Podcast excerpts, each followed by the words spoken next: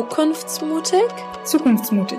Zukunftsmutig bedeutet für mich Umdenken, unzensiert, ungewiss. Der einzige Weg, ein gutes Leben für alle zu ermöglichen. In Lösungen denken statt in Problemen. Sich zu erlauben, Hoffnung zu haben. Hoffnung, die Klimakrise doch noch abwenden zu können. Und Alternativen kennenzulernen, um uns allen eine bessere Zukunft zu ermöglichen. Schneid das nicht raus.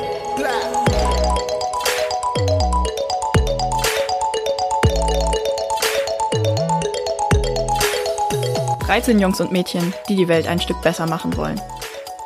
Unsere Zeit ist jetzt. Also wer, wenn nicht wir? Die Zukunftsmutigen. Eine Kampagne der WWF-Jugend. Ja, hallo ihr alle da draußen. Schön, dass ihr auch dieses Mal den Weg zur zweiten Folge von unserem Zukunftsmutigen Podcast gefunden habt. Heute geht es um den deutschen Energiesektor und seine zwei zentralen Akteure, die Kohle und die erneuerbaren Energien. Um das kurz zu fassen, das Thema ist echt komplex und das Gerede über Netzeinspeisung, EEG-Umlage und Terawattstunden für die meisten Menschen doch eher verwirrend. Aber weil der Energiesektor eine so absolut große Schlüsselrolle in unserer Zukunft und vor allem auch für das gute Leben für alle spielt, habe ich mir heute als Gast Franziska Straten in den Podcast geholt. Franziska arbeitet bei einem regionalen Solarstromanbieter, ist Expertin in ihrem Gebiet und wird euch sicherlich den ein oder anderen Aha-Moment bescheren. Hi Franziska. Hallo, vielen Dank, dass ich dabei sein darf. Ja, ich freue mich wahnsinnig, dass du hier bist. Vielen Dank auch, dass du dir die Zeit genommen hast. Und ich würde vorschlagen, bevor wir so richtig ins Thema reinstarten, dass du vielleicht einmal kurz erzählst, wer du eigentlich bist und was genau du eigentlich machst. Ja, sehr, sehr gerne. Ich bin Franziska und ich habe äh, mich schon sehr, sehr früh mit Nachhaltigkeit befasst, habe das auch studiert. Und dann war ja die große Frage, wie kann ich eigentlich das Wissen, was ich im Studium gelernt habe, bestmöglich einsetzen? Und ich komme aus Hamburg und habe mir deswegen auch in Hamburg ein Startup gesucht. Und da ähm, wollte ich sehr gerne zu Anyway. Anyway ist der weltweit erste und weltweit größte Marktplatz für erneuerbare Energien. Und dort ist es jetzt nun so, dass ich mich darum kümmere, mit Kooperationspartnern zu sprechen. Äh, wie kann man eigentlich Klimaschutz und erneuerbare Energien äh, den Menschen näher bringen? Auf unserem Online-Marktplatz für erneuerbare Energien verknüpfen wir nämlich die Anlagenbetreiber von Wind- und Solaranlagen direkt mit Verbrauchern. Das heißt, nicht wir liefern den Strom, sondern wirklich Otto und Fritz vom Steinhuder Meer, die eine Solaranlage und eine Windanlage betreiben. Von denen kann man direkt seinen Strom kaufen und damit eben auch direkt die Stromerzeuger vor Ort unterstützen und die Wertschöpfung bleibt eben auch in der Region.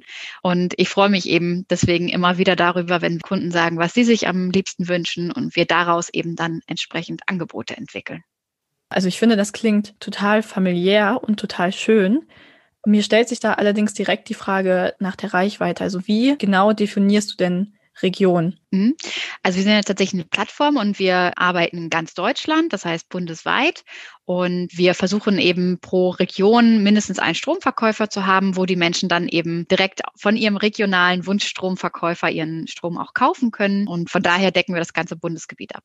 Okay, alles klar. Total gut zu wissen, weil ich nämlich glaube, dass sonst manche Leute denken könnten, wenn du über regionalen Solarstrom sprichst, dass sich euer Angebot beispielsweise nur auf den Raum Hamburg bezieht. Und wenn das nicht der Fall ist, ist das ja natürlich umso besser. Genau, das ist der große Vorteil, dass wir eine Plattform sind. Das heißt, wir können eben ganz, ganz viele Stromverkäufer mit ihren Anlagen bedienen oder auf unsere Plattform eben holen, sodass sie dort ihren Strom direkt an Nachbarn und Freunde verkaufen können.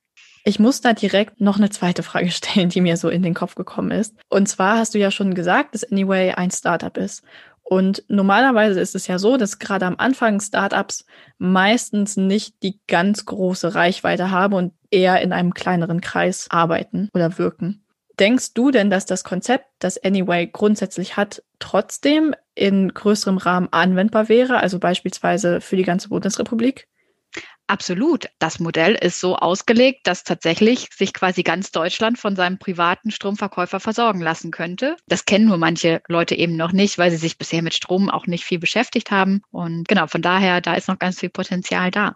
Also ich muss sagen, was ich da jetzt bei dir total raushöre, was an dieser Stelle, glaube ich, auch ganz essentiell ist, ist, dass du überhaupt gar nicht daran zweifelst, dass die Zukunft den erneuerbaren Energien gehört. Ist das richtig? Nee, da zweifle ich gar nicht dran. Das ist für mich quasi die Notwendigkeit einfach. Ich glaube, du bist da auch absolut nicht die Einzige. Also wir in unserer Kampagne zum Beispiel, die sich ja eben auch mit Postwachstumsgesellschaft beschäftigt, sind auch der festen Überzeugung, dass man so eine Gesellschaft, die innerhalb planetarer Grenzen lebt, überhaupt nicht ohne erneuerbare Energien oder ökologische nachhaltige Energien denken kann. Ja, also man kann sich nicht äh, eine Gesellschaft vorstellen, die, die ganz ökologisch agiert und dann sich aber trotzdem ein, ein Kohlekraftwerk vor die Haustür baut. Also das, das funktioniert ja einfach nicht. Und sowohl für Postwachstumsgesellschaften als auch für unsere Klimaziele gerade jetzt ganz aktuell aufgrund dieser großen Emissionen ist es eben absolut eindeutig, wie wichtig dieser Sektor ist und wie wichtig. Das möchte ich euch anhand einiger Zahlen, Daten und Fakten deutlich machen.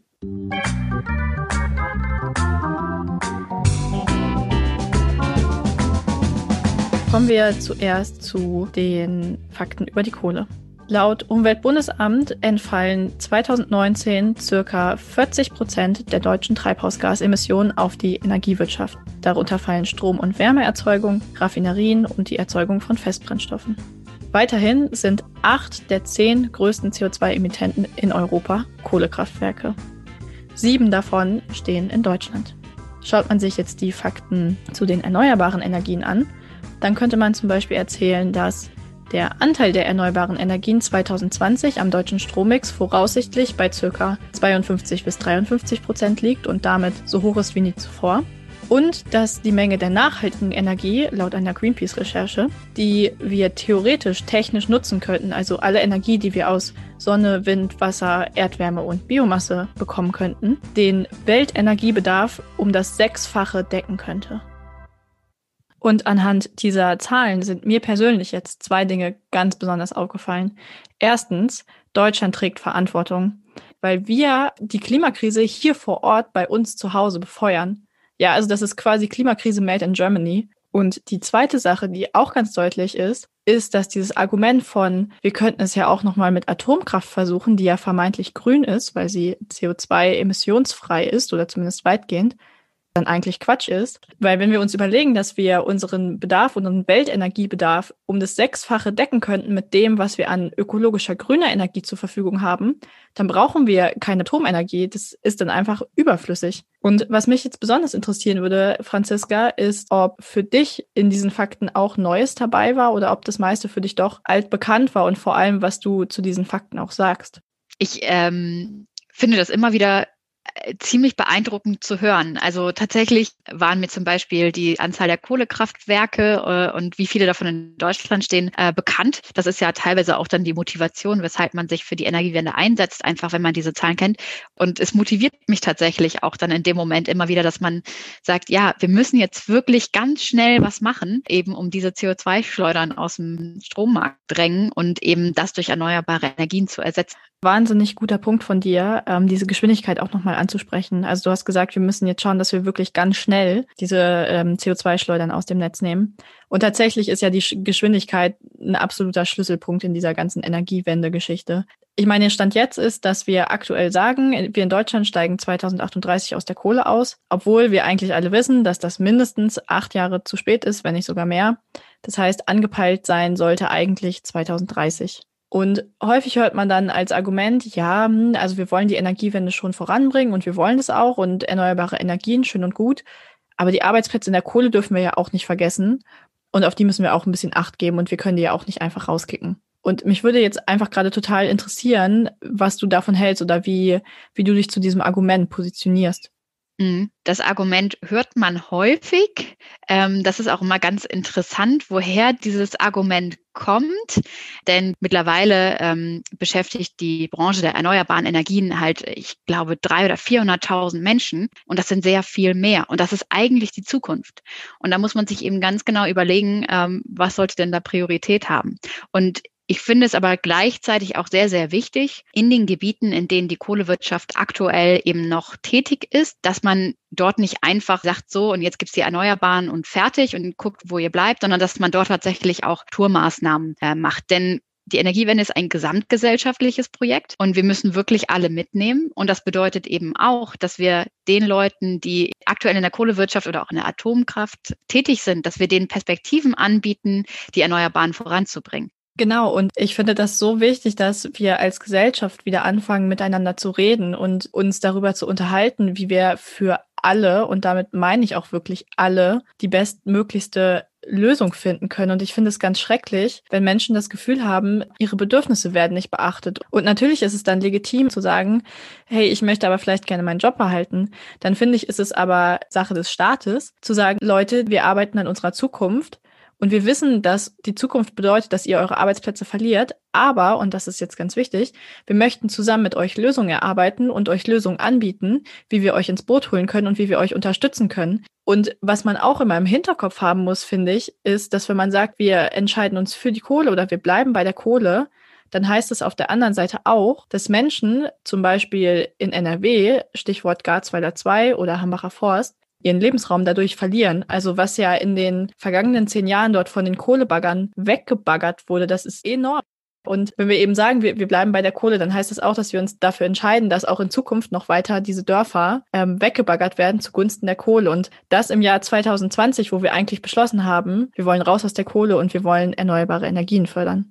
Ja, total wichtig. Also man kann wirklich jedem, der sich mit dem Thema mal auch nur oberflächlich beschäftigen möchte, mal empfehlen, sich mindestens Bilder anzugucken von solchen äh, Abbaugebieten und dann musste ich gerade daran denken, auf Netflix gibt es eine Serie, die heißt Wasteland. Wasteland spielt in Tschechien im äh, Kohleabbaugebiet und das ist wirklich beeindruckend. Also man, man sieht einfach nichts anderes mehr als dieses Kohleabbaugebiet. Und da muss man sich ja auch mal überlegen, das ist einfach Landschaft, da, da hat die Natur nichts von. Und eben, also es ist auch nicht schön. Also wenn wir von Verspargelung der Landschaft reden und uns gegen Windkraft stellen, äh, haben wir denn gar nichts gegen diese Abbaugebiete für Kohle? Das ist so manchmal so ein bisschen ähm, ja eine schizophrene Diskussion, würde ich sagen.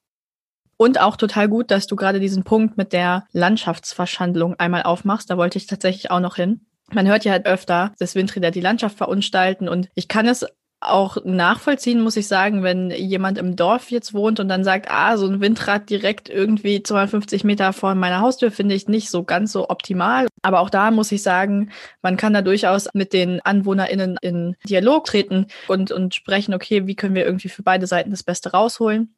Und wie können wir auch für die Natur das Beste rausholen. Und tatsächlich ist mir gerade in diesem Naturkontext ein Argument super häufig begegnet. Und zwar ist das, dass Windräder oder Windkraftanlagen ja so viele Vögel töten würden. Und mir ist das so oft begegnet, dass ich dann mal angefangen habe zu recherchieren und tatsächlich eine Studie des NABU gefunden habe, die mal versucht haben zu evaluieren, wie viele Vögel denn jährlich überhaupt in Deutschland sterben oder was die Todesursachen dieser Vögel sind. Und dabei ist ähm, tatsächlich rausgekommen, dass durch Windräder in Deutschland jährlich circa 100.000 Vögel sterben.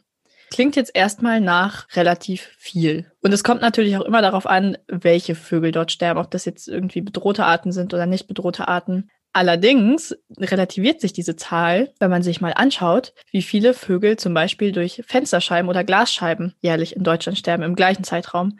Und ich würde dich gerade mal fragen, was schätzt du denn, wie viele Vögel sind das ungefähr? Oh je, ich bin so schlecht mit Schätzungen. Ähm, also es wird mehr sein. Ich denke mal, es sind 250.000 vielleicht.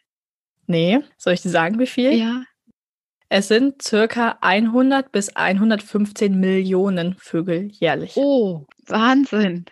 Genau, und ich muss sagen, was mir einfach durch diese Zahlen, Dimensionen auch nochmal ganz deutlich bewusst geworden ist, ist einfach, wie sehr man aufpassen muss, welche Argumente man verwendet und vor allem auch, dass man wirklich kritisch hinterfragt, wie gut sind meine Argumente eigentlich gestützt und wo, wo kommen sie her. Ähm, genau, es werden zum Beispiel auch keine Windkraftanlagen genehmigt, wenn tatsächlich dort geschützte Vogelarten leben, die dadurch gefährdet werden könnten. Von daher, da, da schaut Deutschland, glaube ich, auch schon ziemlich genau drauf. Das finde ich auch gut. Also bin ich ja auch großer Fan von. Aber ja, vielen Dank nochmal für die Relation. Das ist ja wirklich der Wahnsinn. Ja, du, dafür nicht. Ich freue mich, wenn ich dein Wissen ein bisschen erweitern konnte. Und vielleicht kannst du ja jetzt meins erweitern, denn es ist Zeit für die nächste Kategorie. Und zwar sind wir jetzt schon bei der Kategorie Klischeekiste.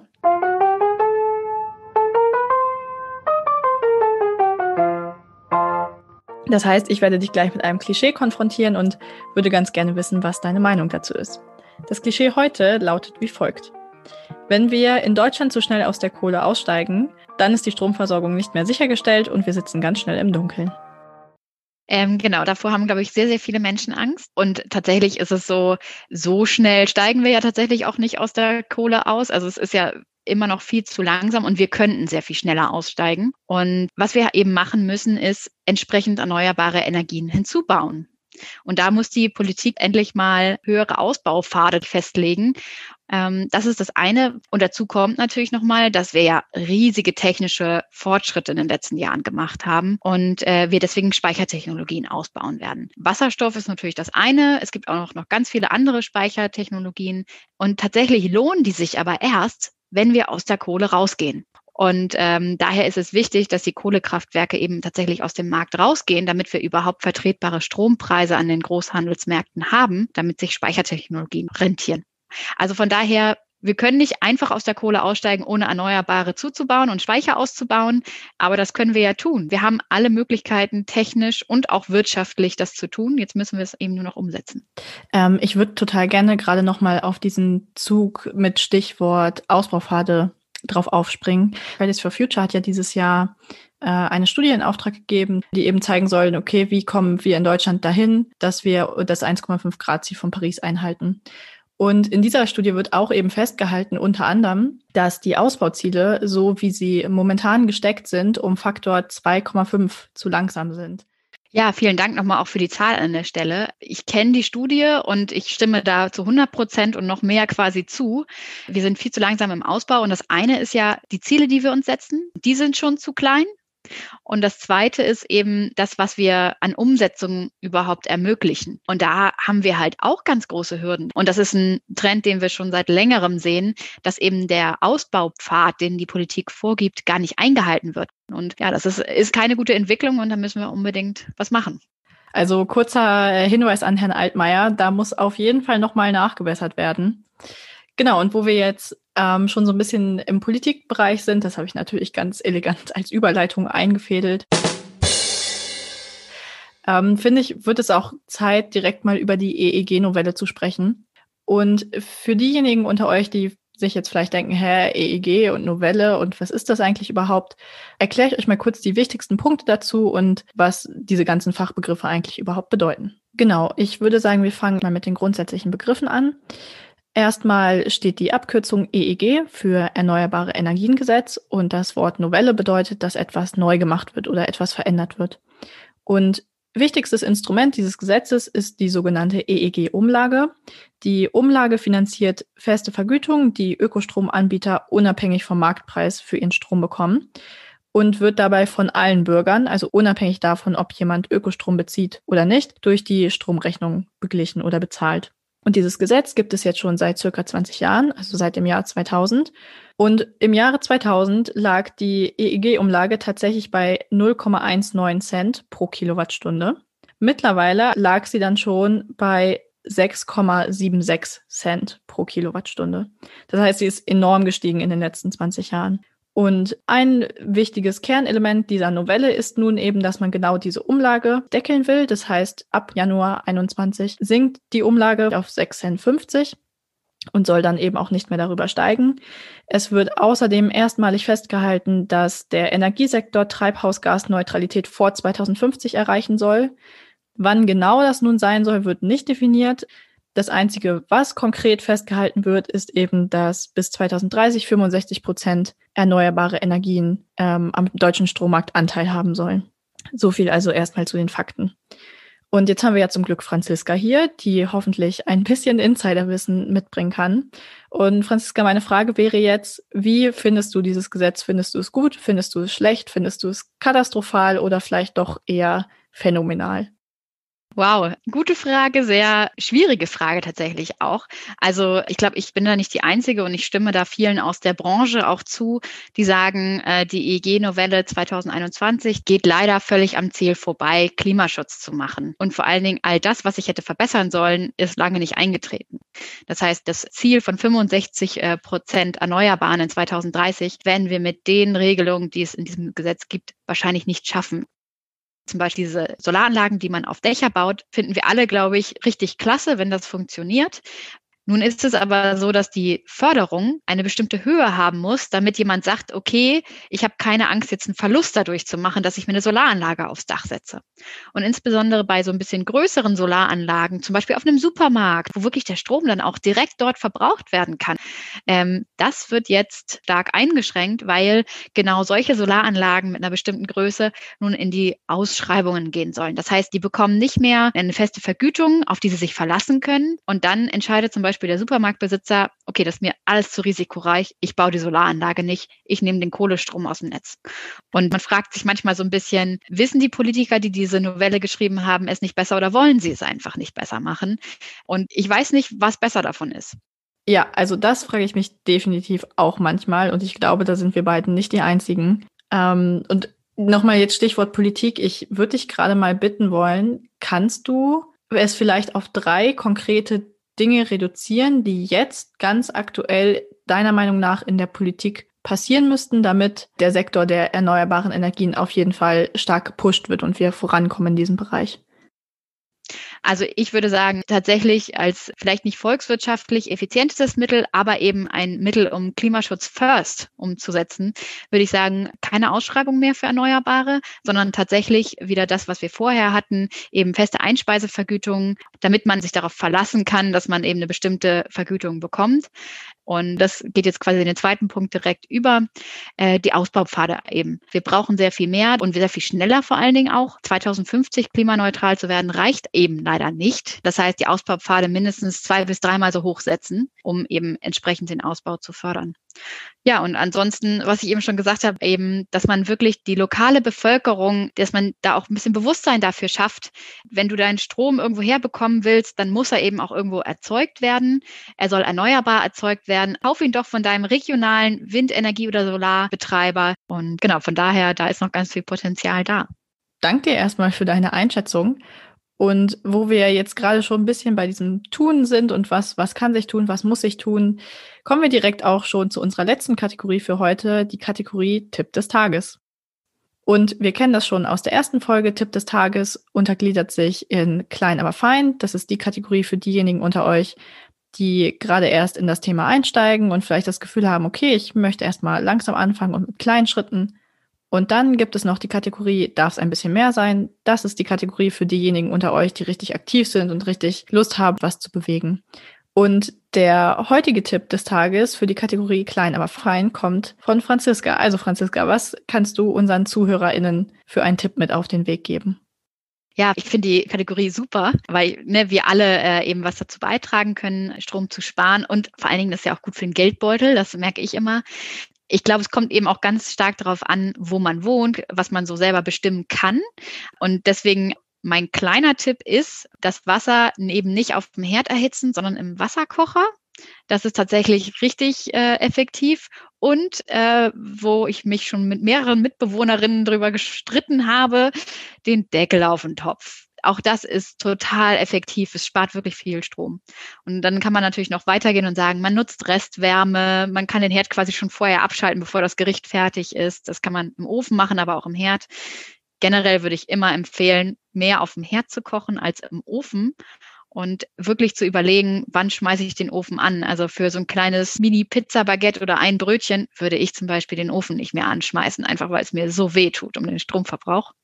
Ähm, ich bin aber vielleicht auch ein bisschen sehr streng damit. ja, genau. Ich würde mich da mal eben ganz kurz einhaken wollen. Ich habe tatsächlich auch noch zwei Stromspartipps. Denn wenn ihr schon Strom aus Kohlestrom verwenden müsst, dann könnt ihr wenigstens darauf achten, dass es möglichst wenig ist. Und zwar wäre noch ein Tipp von mir, dass ihr eure Wäsche auch bei 20 bis 30 Grad waschen könnt. Das reicht völlig aus und Kochwäsche nur ab und zu mal zu benutzen. Und anstatt des Trockners Heizungskeller, Wäscheständer und Schleudergang zu benutzen, das macht wirklich enorm viel aus. Und was auch noch einen super großen Impact hat, ähm, ist die Heizung. Also wenn ihr die Heizung vielleicht einfach mal eine Stufe runterdreht im Winter und dafür dann eben ein Pulli anstatt einem T-Shirt im Raum tragt, was völlig legitim ist, dann kann das im Optimalfall im Jahr bis zu sechs Prozent der Heizkosten sparen, was echt eine große Menge ist. Und jetzt kommen wir natürlich auch noch zu, darf es ein bisschen mehr sein. Und mein Tipp für euch da draußen ist heute, wechselt zu Ökostrom. Wenn ihr natürlich noch nicht alleine wohnt, weil ihr vielleicht noch bei euren Eltern wohnt, dann könnt ihr ja versuchen, mit euren Eltern ins Gespräch zu kommen, euch zu informieren, Infos an sie weiterzutragen, ähm, euch vielleicht mal zu erkundigen, wie das preislich aussieht und es dann eventuell auch tatsächlich in Angriff nehmen, euren Stromanbieter zu wechseln. Es lohnt sich wirklich und es hat massive Auswirkungen auf euren persönlichen CO2-Fußabdruck. Total. Darf ich da ganz kurz einhaken? Es ist eben tatsächlich auch so, dass Ökostrom nicht teurer sein muss. Also deswegen lohnt sich das wirklich mal zu gucken. Ja, und damit sind wir dann tatsächlich auch am Ende der heutigen Folge angelangt. Franziska, ich danke dir wahnsinnig für deine ganzen Meinungen und Einschätzungen. Ich hoffe, du hattest auch ein bisschen Spaß. Auf jeden Fall. Vielen Dank. Total. Ich habe was gelernt. Ja, das freut mich natürlich total. Und ich hoffe natürlich, dass unsere ZuhörerInnen auch etwas lernen konnten heute. Dir hat diese Folge gefallen und du willst nichts mehr verpassen? Nice. Dann abonnier doch einfach diesen Podcast, empfehle uns deinen Freunden oder folg uns auf TikTok und Instagram. Dort kannst du auch deine Stories und Erfolge mit dem Hashtag Zukunftsmutig teilen. Und denk immer daran, Zukunft ist, was du daraus machst. Die Zukunftsmutigen. Eine Kampagne der WWF-Jugend.